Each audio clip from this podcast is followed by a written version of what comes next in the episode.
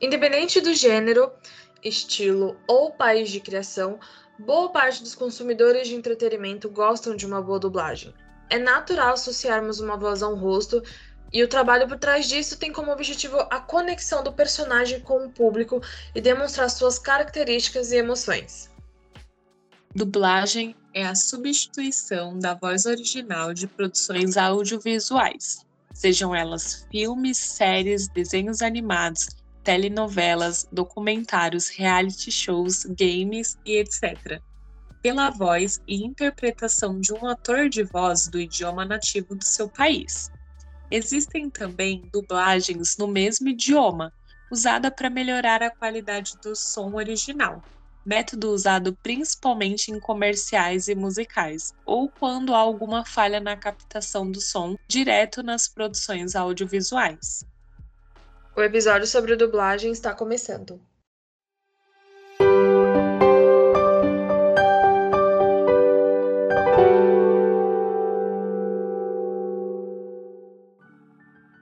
Os primeiros filmes com som apareceram na década de 20, em 1925. Mas o cinema começou a dublar mesmo somente em 1927, com o filme The Jazz Singer, o cantor de jazz, que incluía algumas falas. Porém, o primeiro filme totalmente dublado foi Luzes de Nova York, lançado em 1929. O advento do som causou uma revolução no cinema da Europa e Estados Unidos. As falas dos personagens, que até então eram representadas por cartelas e podiam ser traduzidas a todos os idiomas, enfrentam um primeiro desafio: como a legendagem, em princípio, não obteve bons resultados, pensaram até em filmar as cenas em vários idiomas com os mesmos atores ou com outros atores de diferentes partes do mundo. Essa solução, é claro, não era economicamente viável.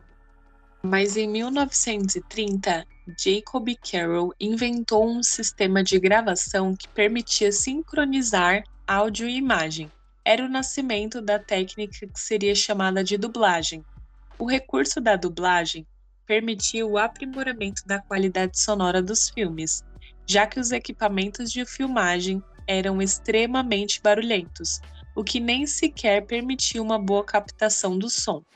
Foi também uma boa solução para as tomadas externas em condições adversas.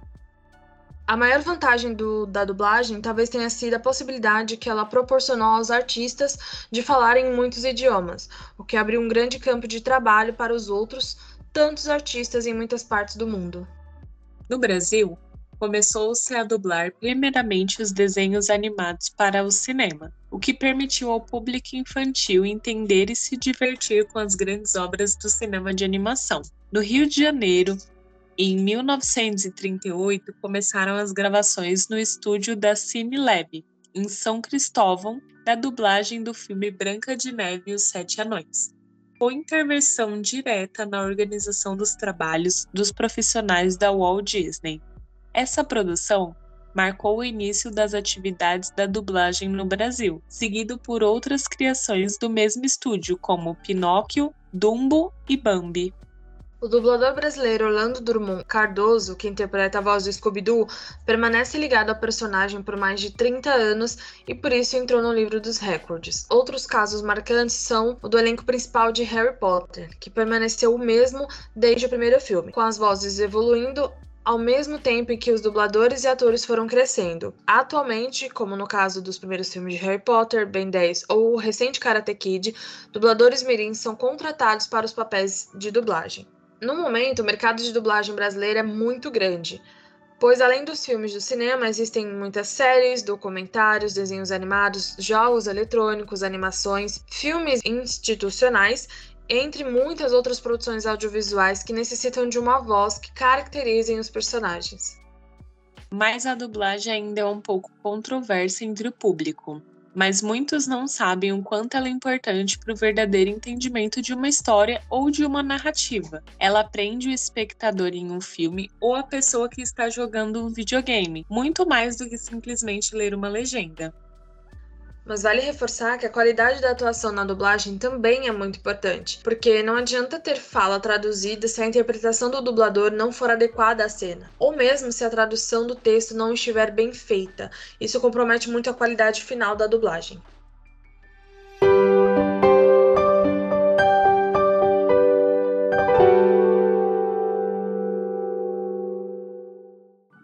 Bom, mas antes da gente finalizar aqui esse episódio da F5, eu queria trazer alguns pontos que eu acho que são importantes a gente falar sobre a dublagem. Além do que a gente já falou sobre a importância da dublagem, eu acho que é legal a gente pensar em quando a gente era criança que tinham vários filmes e várias vozes que pra gente ficaram super marcantes, que ficaram bem marcantes, né? E que fizeram parte da nossa infância. Então, assim, a dublagem é muito, muito, muito importante. E eu não sei vocês, mas hoje em dia eu acho, tipo assim, dependendo do conteúdo, eu opto pela legenda, às vezes mais também pelo estudo de algum idioma, eu acabo optando pela legenda para ouvir a pronúncia da palavra. Mas, gente, tem coisas que não tem como você assistir se não for dublado. Eu vou dar alguns exemplos, e aí, Mika, se você lembrar de algum e você quiser também falar, eu acho que tipo, é super válido. E aí, você, ouvinte, se você tem algum é, alguma série, algum filme, algum desenho animado que você só assiste dublado, você não consegue assistir ele legendado, comenta lá nas nossas redes sociais que a gente quer saber. Eu, Audrey, não consigo assistir. Vocês vão ficar chutados.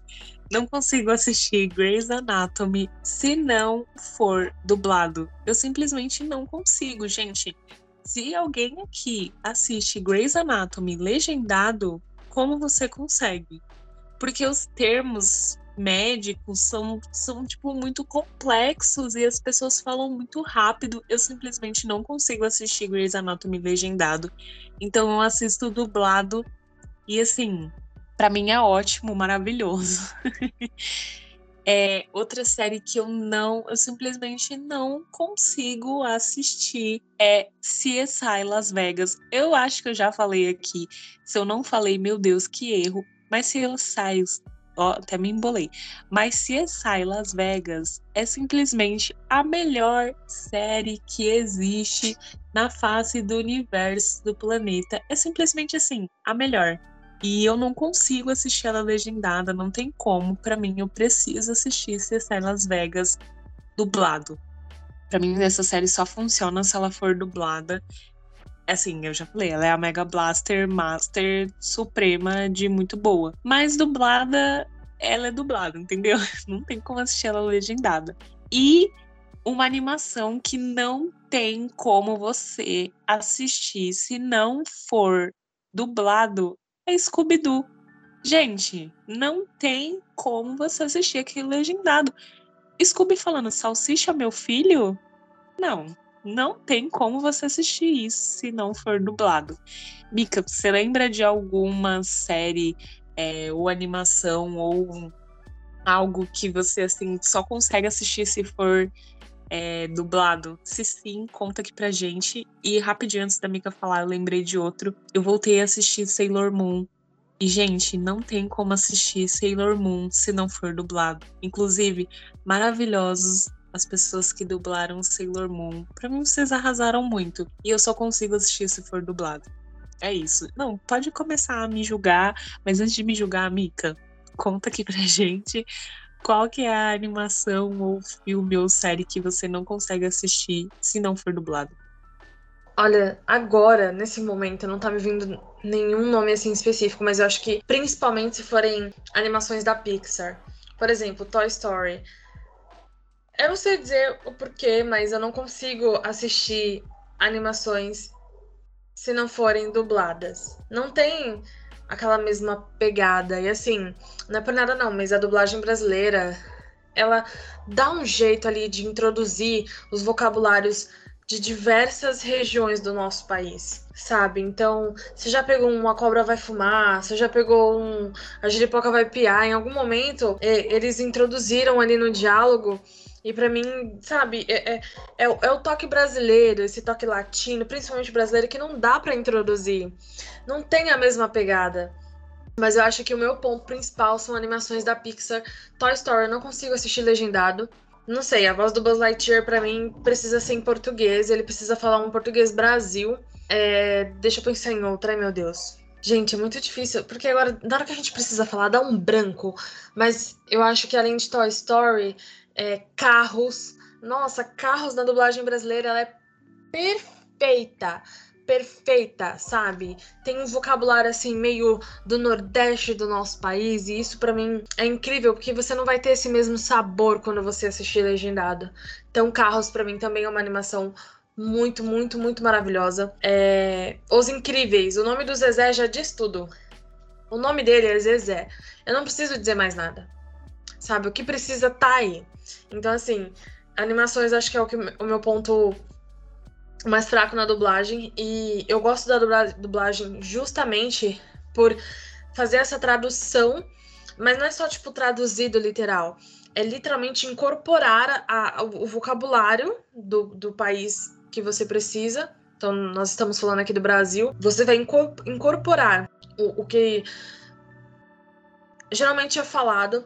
E assim, não é colocar um, um um único sotaque. A gente não tá falando só do sotaque paulista, do sotaque carioca. A gente tá falando de caras que vieram dos quatro cantos do país. Então, é, é sensacional. Gente, eu não, não tô lembrando mais alguns outros agora, mas se eu lembrar, eu vou deixar nos comentários lá no, no nosso no nosso Instagram pras, pra galera ir, ir comentando. E eu concordo com você com relação ao Scooby-Doo. Não tem um salsicha meu filho. Hum, não tem, sabe? Você não vai encontrar isso em inglês, você não vai encontrar isso em espanhol. E isso é made in Brasil. Então, é totalmente isso. Amiga, enquanto você falava, eu lembrei aqui de uma que, tipo, não, sério, você vai concordar comigo. Não tem como assistir Todo mundo odeia o Chris se não for dublado. Não tem. Essa série simplesmente não tem como você assistir. É, eu patrulho as crianças, visões da Raven. Gente, por gentileza, se você não assiste isso dublado, você tá fazendo isso errado. Então, assim, era só isso que eu queria dizer. Não tem como.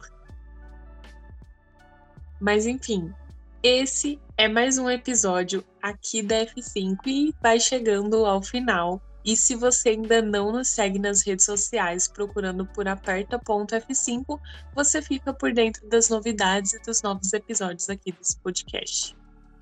Colocando o mesmo nome na barra de pesquisa do seu aplicativo de música, você encontra o nosso perfil e todos os episódios publicados até aqui. Compartilha com a família e os amigos e não deixe de clicar no sininho, ativando as notificações para não perder o lançamento de nenhum outro EP. Eu sou a Audrey. E eu, a Micaele. E você já sabe, né? Para se manter atualizado, aperta o F5. Um beijo e até o próximo episódio.